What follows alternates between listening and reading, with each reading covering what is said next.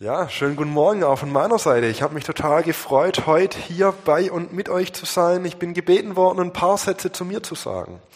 Ich bin der Jul, ich bin verheiratet, wir haben zwei Kinder, bin Pastor in der biblischen Gemeinde in Backnang und bin da mittlerweile seit zehn Jahren. Ich habe im Jugendbereich angefangen und war da Teilzeit angestellt, habe nebenher Theologie studiert, weil ich bin eigentlich gelernter Kfz-Mechatroniker, habe da ein paar Jahre im Autohaus gearbeitet, habe dann anschließend noch einen Techniker gemacht, um Richtung Industrie weiterzugehen und dann doch ganz andere Wege einzuschlagen.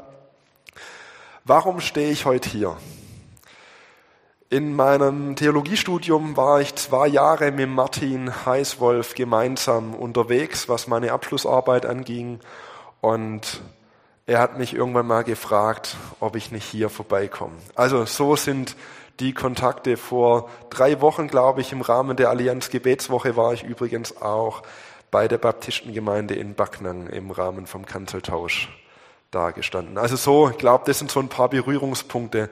Genau, biblische Gemeinde, vielleicht noch ein Satz. Unsere Theatergruppe war wohl schon öfters bei euch mit Bernd Herrmann. Manche nicken, manchen sagen das was.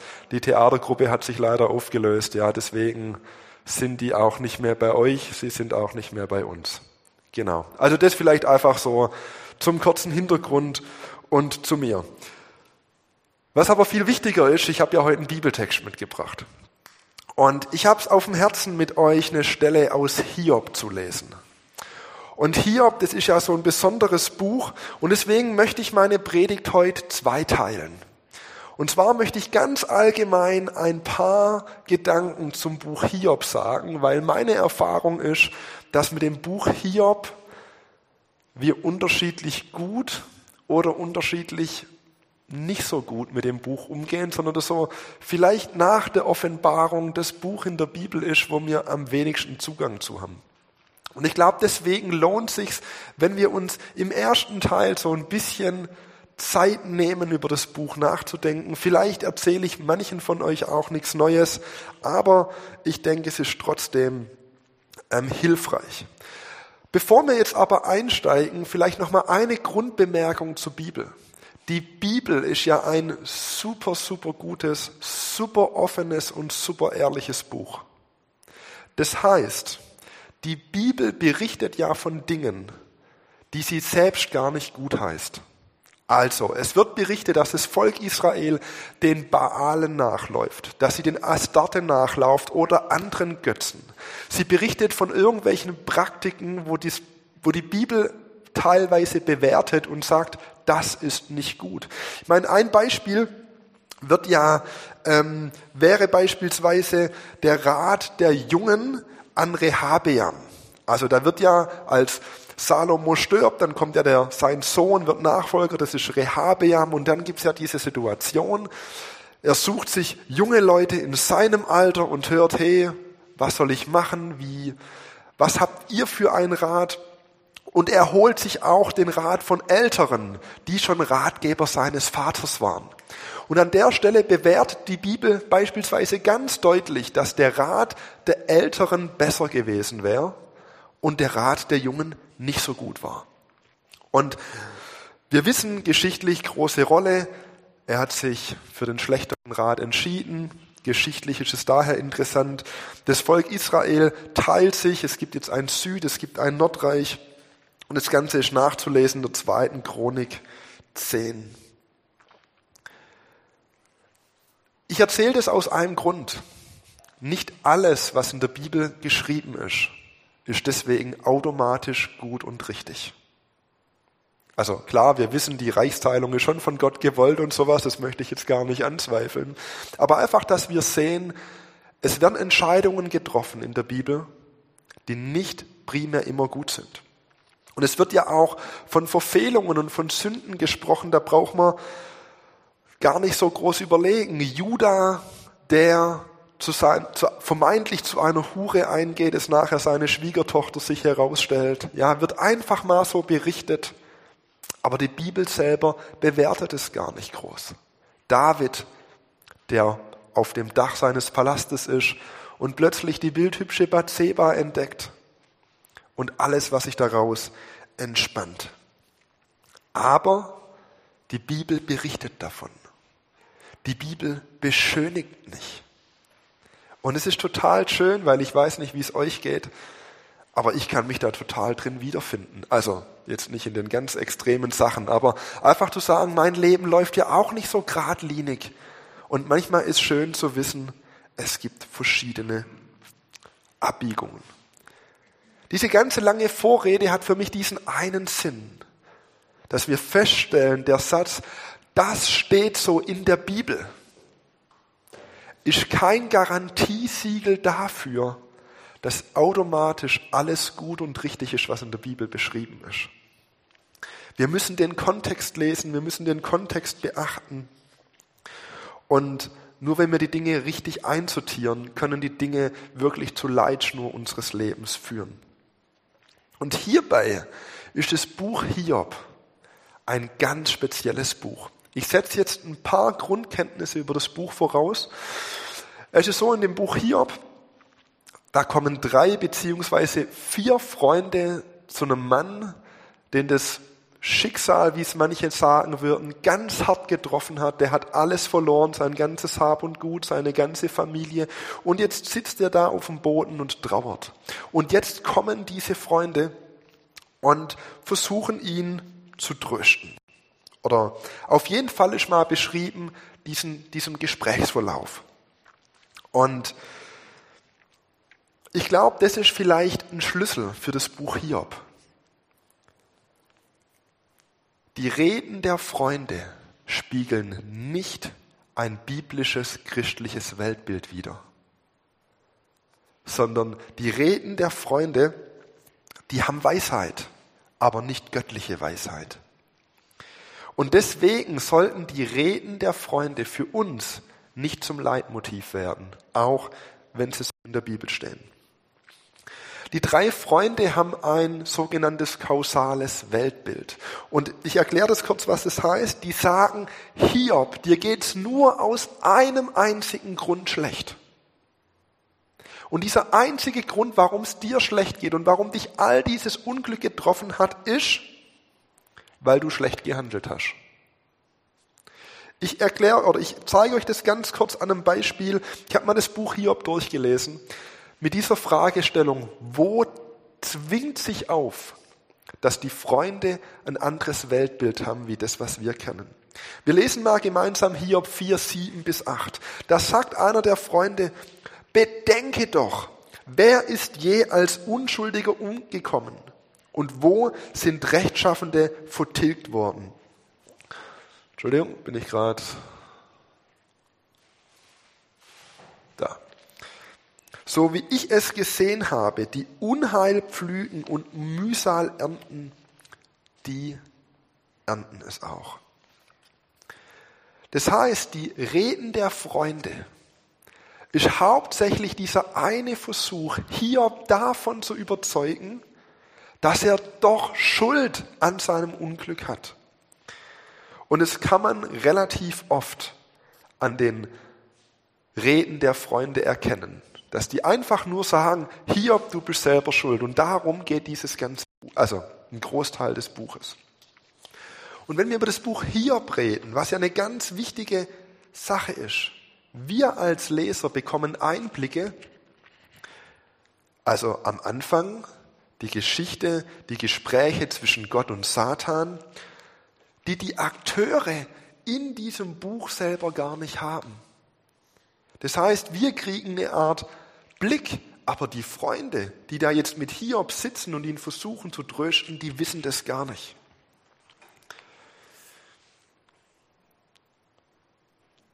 Hiob ist schuldlos. Das wissen wir. Aber diesen Einblick haben die Freunde nicht und sie versuchen ihr eigenes Weltbild aufrechtzuerhalten. Und wenn wir über Hiob sprechen, dann erlaube ich mir noch einfach mal eine weitere Sache, weil ich finde es nicht ganz uninteressant. Wann ist das Buch Hiob eigentlich zu datieren und wo sollte das eigentlich in der Bibel einsortiert werden? Also wenn wir das jetzt chronologisch sehen. Und meiner Empfinden nach wissen viele, okay, irgendwie ist es schon anders einzusortieren, Aber ich nehme da mit euch mal ein paar Aktor, Faktoren mit rein. Es lässt sich daraus schließen, dass dieses Buch während der Patriarchenzeit, also von Abraham, Isaak und Jakob, eigentlich handelt. Und es gibt so ein paar Indizien, die sich darauf ableiten lassen. Das erste Indiz wäre, dass Hiob noch 140 Jahre nach seinem Elend gelebt hat. Und es das heißt, dass er, als er gestorben war, so circa ein Alter von 210 Jahren erreicht haben könnte. Und das stimmt ungefähr mit der Lebensdauer von der Patriarchenzeit überein. Terach, der Vater von Abrahams, ist 205 Jahre alt geworden. Abraham 175, Isaak 180 und Jakob hat es dann bloß noch auf 147 geschafft. Aber wir sehen, früher waren die Menschen älter. So auch Hiob. Der Reichtum von Hiob, der wurde wie bei Abraham auch an der Größe seiner Viehherden gemessen. Bei Abraham sehen wir das in 1. Mose 12, 16 oder 13, 2. Bei Jakob sehen wir das auch im 1. Mose 30, 43 und so weiter. Wir lesen über die Chaldäer und über die Sabäer, die zur Zeit Hiobs, also jetzt lesen wir in Hiob 1, 15 und 17, dass sie da Nomaden waren, die in das Land eingefallen sind. Die Chaldäer und die Sabäer waren Nomaden zu Abrahams Zeiten. Später hatten sie ein eigenes Land.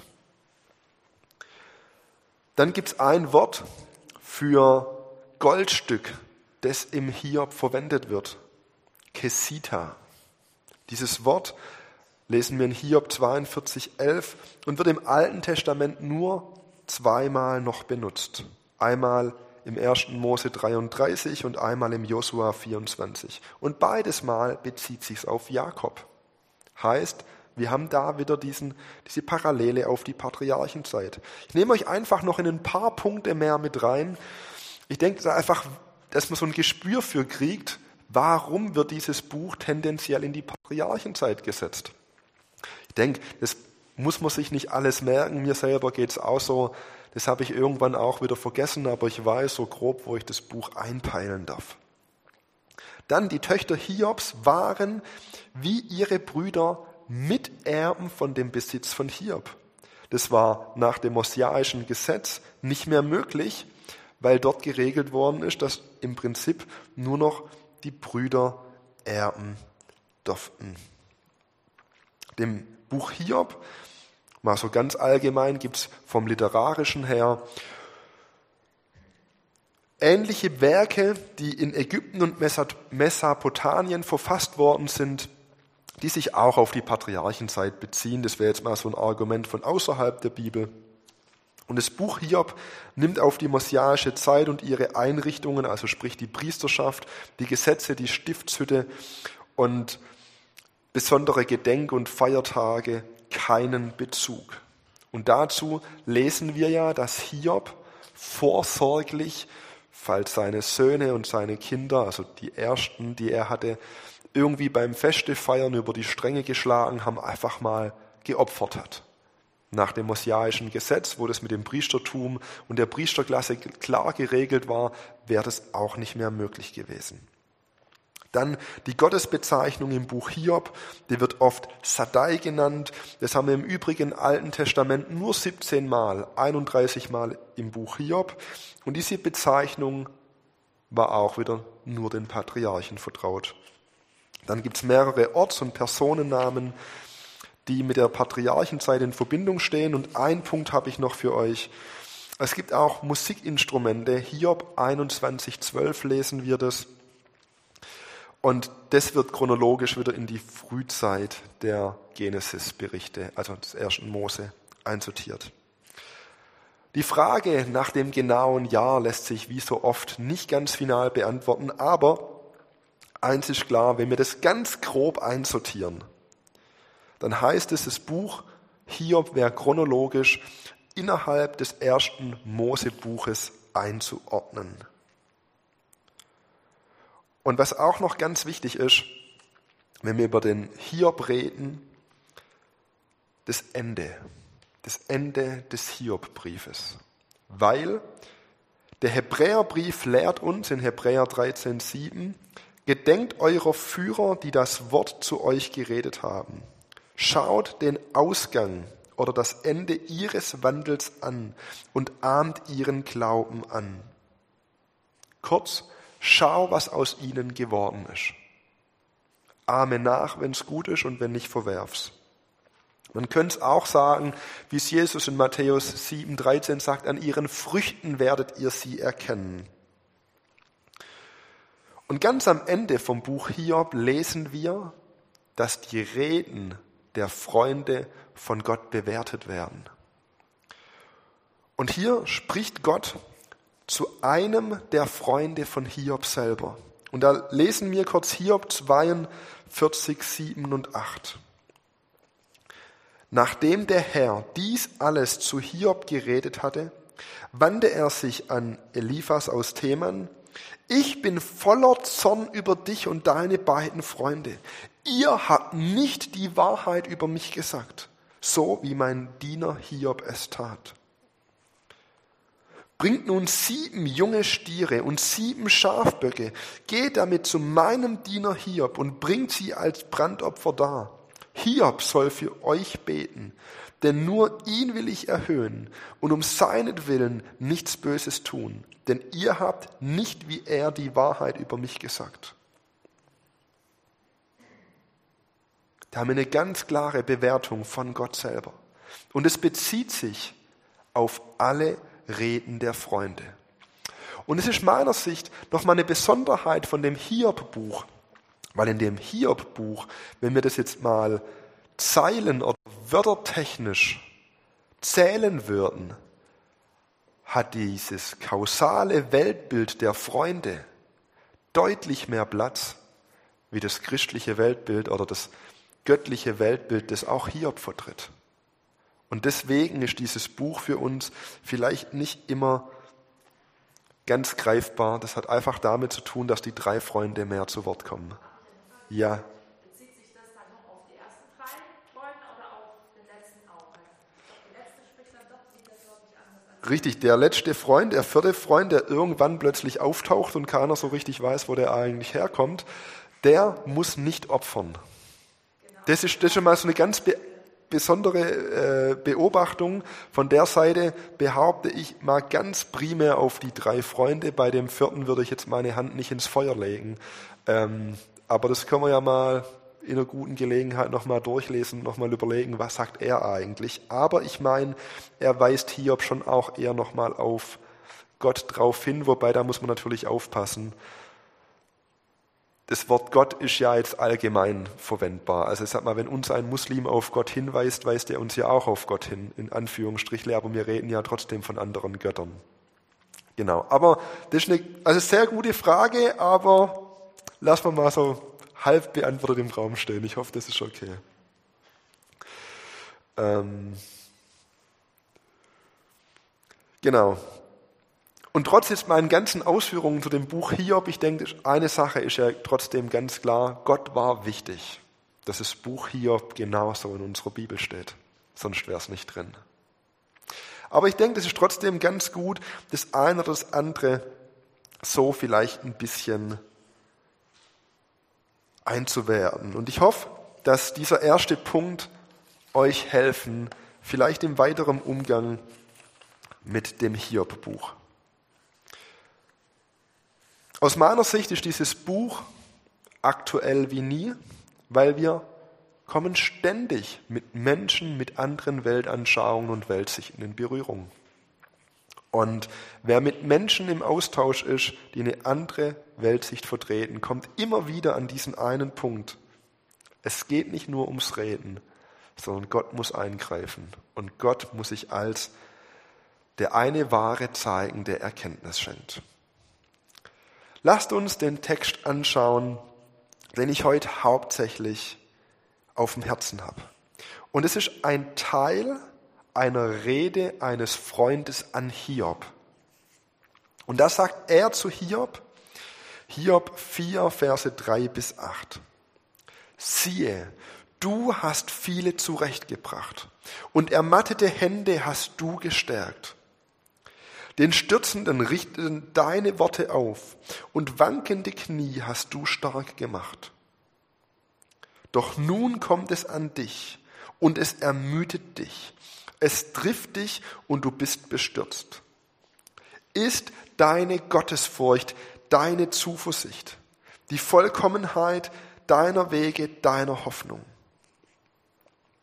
Und dann bedenke doch, wer ist je als Unschuldiger umgekommen und wo sind Rechtschaffene vertilgt worden?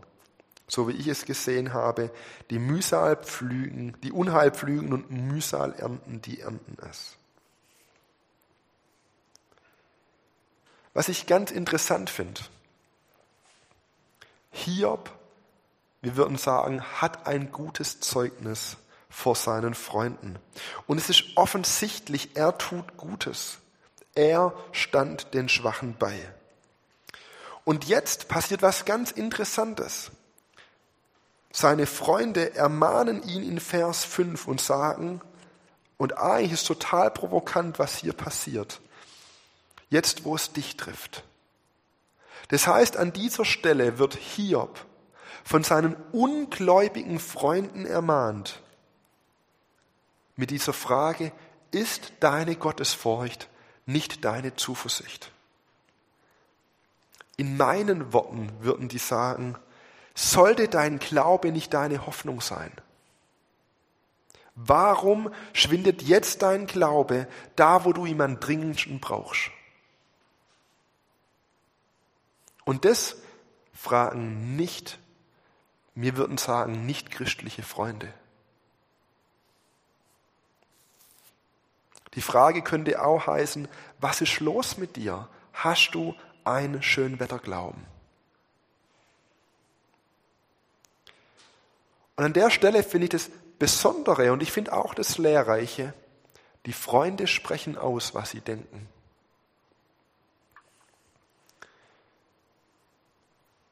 Und es ist eine Situation, die ich glaube, jedem von uns begegnen kann.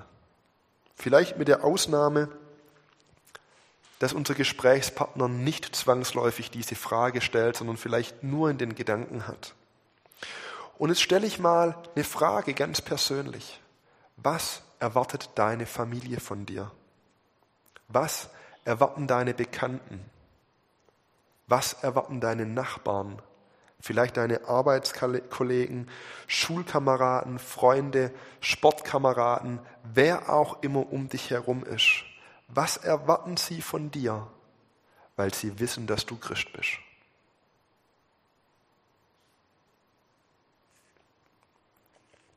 Hiobs Freunde haben ihre Erwartung ausgesprochen. Ganz nach dem Thema, ich verstehe dich nicht. Genau jetzt sollte dich doch dein Glauben tragen.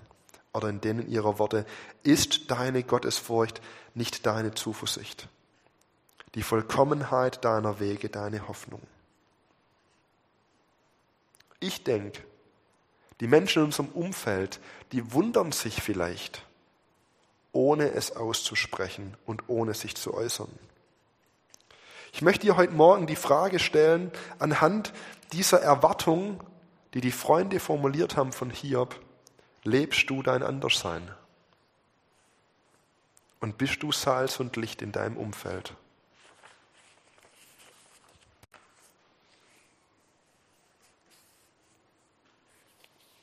Wir lassen die Frage mal so stehen und ich mache einen kleinen Exkurs mit zwei Gedanken.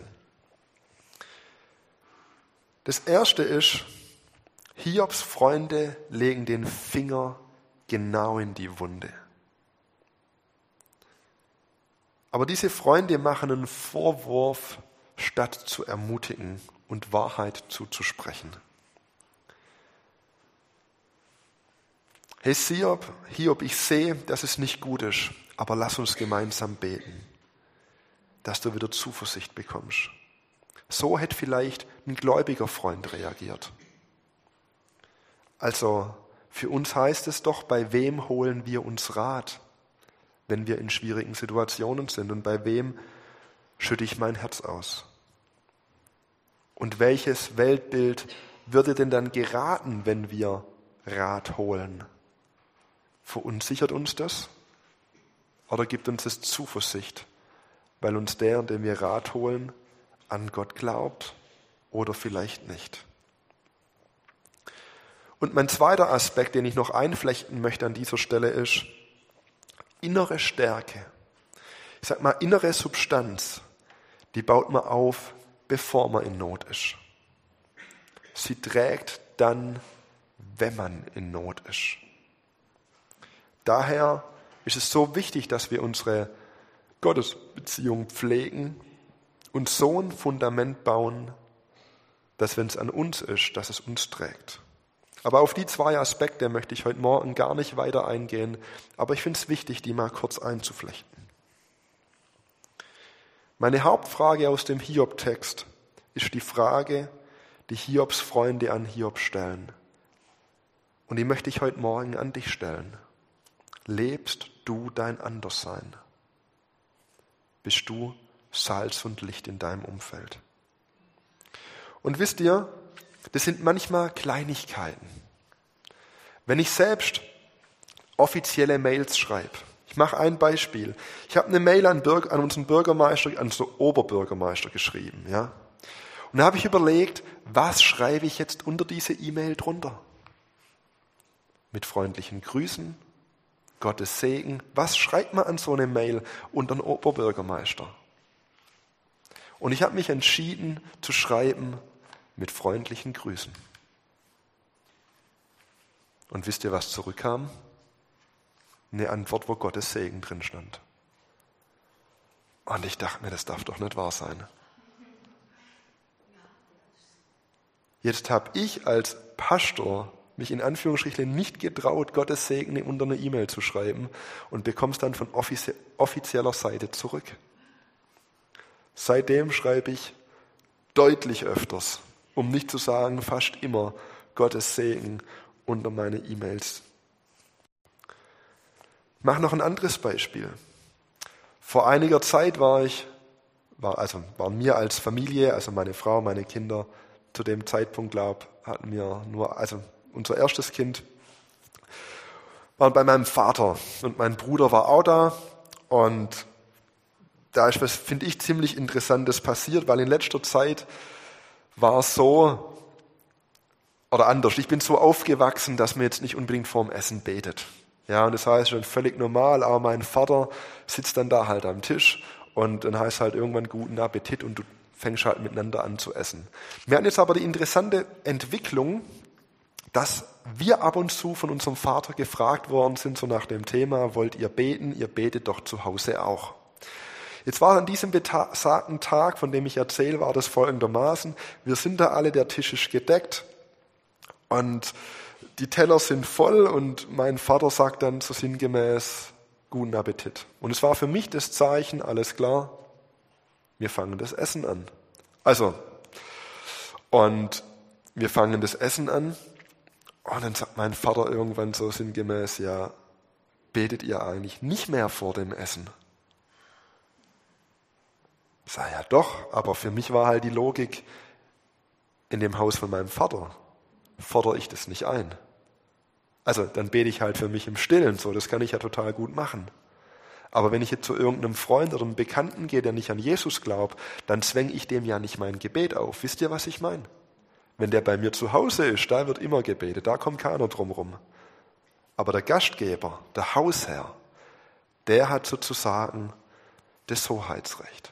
Und was ich total interessant fand, mein Vater erwartet im Prinzip von uns, dass wir vor dem Essen beten, weil es für uns normal ist. Seit dieser Begebenheit bin ich so frei und fordere auch dieses Essensgebet ein. Also auf eine gute Art, das versteht ihr natürlich. Und wisst ihr, es gibt so viele andere Dinge, wo wir Möglichkeit haben, Salz und Licht zu sein. Das müssen nicht immer die Riesensachen sein. Ist auch schon eine Weile her. Ich habe morgens einen Gebetsspaziergang gemacht. Habe meine Gedanken vor Gott hingelegt und ich wohne in einem, oder wir wohnen aktuell noch in einem Mehrfamilienhaus. Und ich komme gerade zur Haustüre rein. Und dann steht einer, der auch in dem Haus wohnt und sagt, hey Jul, du strahlst so eine Ruhe aus. Was ist los bei dir? Und in dem Moment habe ich auch überlegt, was sage ich jetzt? Sage ich einfach, ja, ich war gerade spazieren und es war schön. Und ich habe mich an der Stelle dafür entschieden zu sagen, weißt du, ich habe gerade einen Gebetsspaziergang gemacht. Und einfach, und dann einfach da kurz zwei, drei Sätze zugesagt. Und für den war das völlig okay. Der hat mich überhaupt nicht schräg angeguckt, gar nichts. Aber er weiß jetzt, warum ich diesen Frieden ausgestrahlt habe. Nicht, weil ich so toll bin, sondern weil ich eine gute Zeit mit unserem Schöpfer hatte. Und ich glaube, das sind so Dinge, unser Umfeld erwartet manchmal auch Dinge von ihr. Wisst ihr, mein Friseur erwartet Dinge von mir. Das hört sich total verrückt an. Aber mit meinem Friseur, der fragt mich manchmal Dinge, wenn der Erlebnisse hat mit religiös gearteten Leuten jeglicher Art. Dann fragt er, wie ich die Situation bewerte. Und manchmal gehe ich sogar so weit, das ist jetzt eine ganz neue Entwicklung, dass ich sogar für ihn beten darf. Und ich glaube, er erwartet Dinge von mir, einfach weil er weiß, dass ich Christ bin. Und ich glaube, wir haben in unserem Alltag ganz viele kleine Chancen. Die letzte Kirchenmitgliedsuntersuchung oder Kirchenmitgliedschaftsuntersuchung der evangelischen Kirche kam ja letztes Jahr raus. Und das sind ganz interessante Sachen, die man da beobachten kann. Ich möchte euch auf einer Sache ermutigen. Wenn man Enkel hat, hat man eine Riesenchance, diese zu prägen. Diese Studie hat herausgefunden, dass 35 Prozent der Leute, die sich als evangelisch bezeichnen, sagen, meine Großeltern hatten prägenden Einfluss auf meine, auf meine Religion, also dafür, dass ich jetzt noch Christ bin und an, an Gott glaube. Bei der katholischen Kirche sogar 48 Prozent. Wenn wir bei diesem Enkelbeispiel bleiben, glaube ich, dass wir eine Riesenchance haben. Und wenn wir ehrlich sind, Omas und Opas dürfen doch eh Dinge, was sonst keiner darf. Natürlich, einerseits sage ich mal ganz vorsichtig, es ist gut, dass meine Mama erst ganz spät mitgekriegt hat, wie viel Süßigkeiten wir essen durften bei unserer Oma. Aber andererseits, wenn mein Opa Sachen gesagt hat, es hatte ein Gewicht. Und ich habe mich damals entschieden, meine Konfirmation aus einem einzigen Grund zu machen, um meinen Opa nicht zu enttäuschen, weil ich wusste, für ihn ist wichtig. Kleine Einflechtung, die Untersuchung hat auch herausgefunden, dass die Mutter die Person ist, also das ist ja eigentlich relativ bekannt, die die meiste religiöse Prägung ausübt und ausüben darf. Da reden wir plötzlich von 67 bis 70 Prozent, wo die Kinder sagen, wegen meiner Mutter halte ich noch am Glauben fest. Was ein tolles Pfund, das dort beschrieben ist. Und ich glaube, ich stelle die Frage jetzt einfach mal, was erwartet vielleicht dein Enkel von dir, ohne dass er es je ausgesprochen hat, einfach weil er weiß, du gehst Sonntag für Sonntag in die Baptistengemeinde? Was erwartet vielleicht dein Kind von dir? Oder um es nochmal ganz groß zu machen, was erwartet dein Arbeitskollege? Was erwartet in der erweiterten Verwandtschaft? Was erwartet dein Nachbar von dir? Ich erzähle die Dinge, weil ich glaube, dass wir Salz und Licht sein dürfen und sein sollen und dass wir uns nicht davor verstecken brauchen, sondern im Gegenteil, dass die Menschen um uns herum sogar eine Erwartung an uns haben. Und ich glaube, in dem Fall ist gut, diese Erwartung zu erfüllen. Also bei Erwartungen, das ist ja wisst ihr ja. Aber diese Erwartung, dass jemand sagt, du gehst doch sonntags in Gottesdienst. Ich erwarte von dir in Anführungsstrichle, dass du, wenn du ausstempelst bei der Arbeit, dass du das vorbildlich machst und nicht erst noch dein Feierabendgetränk trinkst oder wie auch immer. Wir brauchen uns nicht davor wegdrücken. Wir dürfen einen Unterschied machen. Und ich sage es nochmal, ich behaupte, unsere Verwandte, Nachbarn, Freunde, Arbeitskollegen, wer auch immer, erwartet von uns, dass wir anders sind. Ich würde einfach diesen Gedanken mit einem Gebet abschließen, dass wir Salz und Licht sind. Und ich meine nicht, dass wir uns irgendwie verbiegen müssen, verstecken müssen, sondern dass wir einfach sein dürfen. Lass heraussprudeln, was in dir ist. Und ich glaube, vielleicht noch ein letzter Gedanke. Unser Umfeld wird sich nicht wundern, sondern wird es als normal empfinden, wenn wir Farbe bekennen. Und das heißt, ich befürchte, dass wir uns manchmal zu sehr aus falscher Rücksichtnahme zu sehr zurückgenommen haben. Und da möchte ich dich segnen, dass wir neu Mut haben, Farbe zu bekennen und nicht das Gefühl haben, uns verstecken zu müssen. Vater, ich danke dir. Ich danke dir für dein Wort und für deine Schätze, die wir aus diesem Wort rausholen dürfen. Ich bitte dich jetzt, dass du uns allen hilfst, Salz und Licht zu sein in dem kon konkreten Kontext, wo wir drin sind. Ich danke dir dafür. Ich bitte dich, dass du uns auch immer wieder Mut gibst, Farbe zu bekennen. Dass wir, dass wir nicht zurückweichen, sondern dass wir sagen, ja, das ist, weil ich gerade gebetet habe. Ja, das hat, das war, ist gelungen, weil du mit uns warst. Vater, ich bitte dich, dass du uns auch hilfst, immer wieder gute Entscheidungen zu treffen. Ich bitte dich, dass wenn es notwendig ist, dass du uns gute Ratgeber zur Seite stellst. Und ich bitte dich ganz generell, dass du uns ein gutes Fundament und eine gute Gottesbeziehung gibst, die trägt dann, wenn wir es brauchen. Und Vater, ich segne jetzt jeden Einzelnen hier in diesem Raum, dass wir Erwartungen erfüllen dürfen, wenn es darum geht, dass wir mit dem Finger auf dich zeigen und auf dich hinweisen dürfen. Ich rufe nochmal zu dir, gib uns Mut, gib uns Entschlossenheit und lass uns einfach sein. Lass uns leuchten, was du in uns reingelegt hast. Um diesen Segen beten und bitten wir und wir danken dir dafür. Amen.